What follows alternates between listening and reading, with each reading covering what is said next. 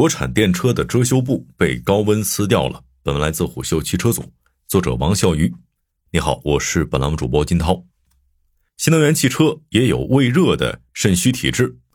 在冬天，大部分电动汽车的续航里程至少要折半来算。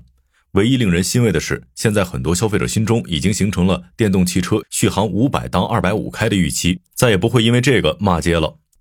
夏季高温对于电动车的威胁，消费者们可能还停留在电池易燃易爆的阶段。但事实上，电车胃热体质的附加隐患不仅仅是自燃这么简单。紫外线和红外线的伤害、暴晒后甲醛释放的危害、高温下车辆的可靠性问题所带来的危险，都被藏在了遮羞布之下。而这块遮羞布迟早要被极端高温给撕下来。一方面，极端高温以后可能会越来越频繁。今年五月，世界气象组织的报告称。在吸热温室气体和自然发生的厄尔尼诺事件的推动下，全球气温可能在未来五年内飙升至创纪录的水平。另一方面，越来越多的中国新能源汽车出口到了中东、非洲、欧洲等地区，走出舒适北温带的国产电车能否扛得住热带沙漠气候这样严苛使用环境，这直接关系到中国制造的颜面。电车摆脱不了肾虚体质，那就始终难以普及，更别提全面替代油车了。与传统燃油车相比，新能源汽车，尤其是纯电动轿车，大多会在车顶设计一块超大的全景玻璃天幕，但这一设计的目的更多的是出于无奈，因为纯电动车的电池组高度普遍会在十到十五厘米左右，受限于底盘的高度，如果采用天窗加遮阳帘的结构，给人感觉会比较压抑。电动车上创新的全景天幕能够缓解车内垂直高度有限的问题，但带来的负面影响就是暴晒和炎热。抛开车主们玩梗的成分，电车如同桑拿房，这事儿绝不是空穴来风。最近，懂车帝把市面上六十款主流的车型拉到新疆进行了一些夏季测试，在防晒隔热测试当中，所有测试车辆的红外线平均隔绝率为百分之七十二，紫外线平均隔绝率则为百分之八十四。对人体伤害更大的是紫外线，它会在无形中伤害人们的皮肤和眼睛，长期暴露在紫外线之下，还会诱发皮肤病。但庆幸的是，相较于红外线，车企对如何隔绝紫外线似乎还是更加重视。例如，二十几万的领跑 C 零幺做到了百分之百的天窗紫外线隔绝率。尽管人们经常吐槽特斯拉的全景天幕，但人家的天窗紫外线隔绝率可是百分之百呀。销量上没输过的比亚迪旗下宋 Pro DM-i 和元 Plus 这两款车，天窗紫外线隔绝率只有百分之九十四。但是比较好一点的是，这两款车都配备了电动遮阳帘。隔绝紫外线是最基本的防晒，而红外线才是热量的主要来源，同时也是让车内成为烤箱的罪魁祸首。当前行业内普遍做不好的红外线隔绝率，间接带来了更致命的问题：高温加速甲醛的释放。暴晒下的车内温度能够轻松突破六十摄氏度，这恰好有利于甲醛的释放。在懂车帝进行的四小时暴晒测试中，只有两台的甲醛含量没有超标。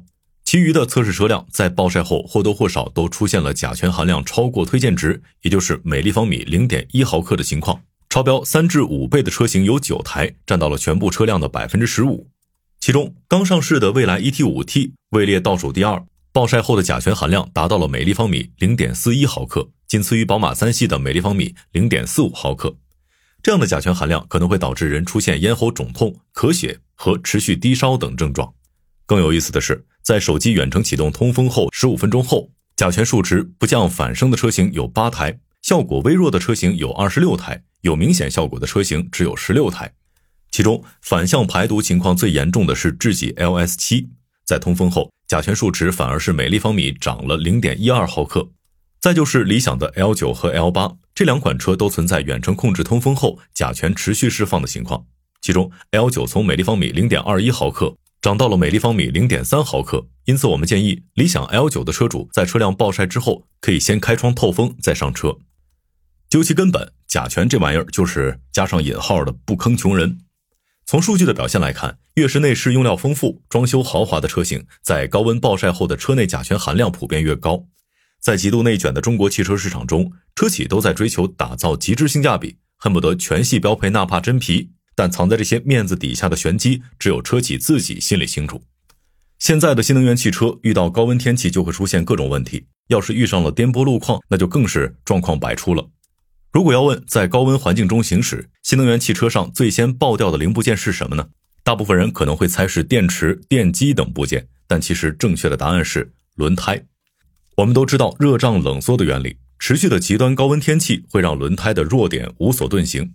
以高温测试场地中国的热极吐鲁番为例，这里的夏季极端高气温能够达到四十九点六摄氏度，地表温度多在七十摄氏度以上，车辆表面温度更是达到了八十九摄氏度。但是谁也没有预料到，测试场的极端温度现在已经成了北京的日常。在今年六月底的那波极端高温天气下，北京地表温度也曾突破了七十摄氏度的高位。如果扛不住这样的高温条件，那么车辆的销量越高，定时炸弹就会越多。爆胎看似是一件普通的概率性事件，但放在新能源汽车上就不能单纯归纳为运气差了。相较于传统的燃油车，背着动力电池跑的新能源汽车重量普遍要增加个几百公斤，这就需要新能源汽车的轮胎要比同级的燃油车更坚韧，并且有更强的承载能力。同时，因为电机扭矩大、动力强的特性，车辆起步和制动都需要轮胎有更好的抓地力。而且，为了增加续航，轮胎还要有低滚阻，不能因为车辆重量更大就去降低轮胎的耐用性和寿命。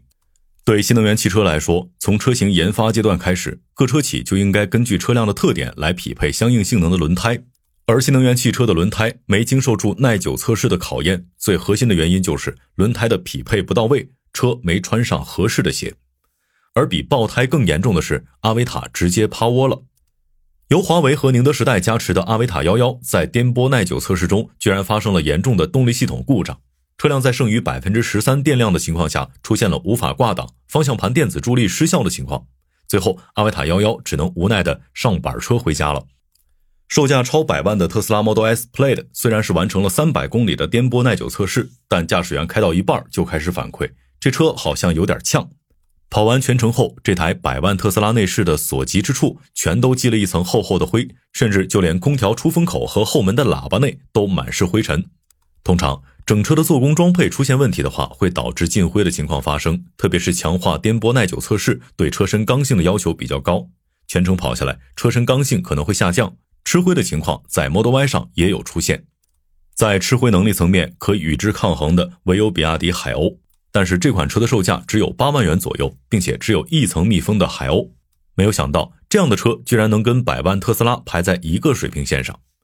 也许爆胎是偶然，也许趴窝是偶然，也许进灰也是偶然。但如今汽车行业内一个必然的趋势是，带着这样的高温测试表现，从补贴温室里长大的中国新能源汽车，正在大举出口到车辆使用环境更加恶劣的海外市场。但是温室里长大的中国新能源汽车走出去能行吗？从去年开始，中国汽车就已经在中东地区占据了一席之地。以沙特阿拉伯为例，二零二二年沙特新车销量超过六十三万台，其中中国品牌汽车销量就超过了十万台。此外，中国品牌汽车在沙特、巴林、阿曼等多个中东地区国家的市场份额占比都超过了百分之十。沙特阿拉伯是典型的沙漠气候，这意味着他们全国各地的夏季都非常的炎热，连续几个月的平均高温都超过了四十摄氏度。此外，沙特约有一半的国土面积被沙漠覆盖，堪称全国吐鲁番。而那些冒甲醛和漏沙子的新能源汽车在这里将原形毕露。而像吉尔吉斯斯坦这样集高温、高寒、高原于一身的国家，就是一个典型的电动车炼狱。该国的夏季平均气温在三十度左右，最高达到四十度以上；冬季平均气温在零下十五度左右，最低气温可以达到零下四十度以下。而且，大部分的地区还都处于高原之上。然而，把国产车卖到吉尔吉斯斯坦这类中亚地区的国家，通常是不需要做本土化测试的，因为在这里的中国车基本上都是以二手车的名义进入市场并且销售的，相当于中规版的车运到当地后就直接上路跑，所以产品质量过不过硬，全靠车企的自觉性。好，以上今天商业动听，下期见。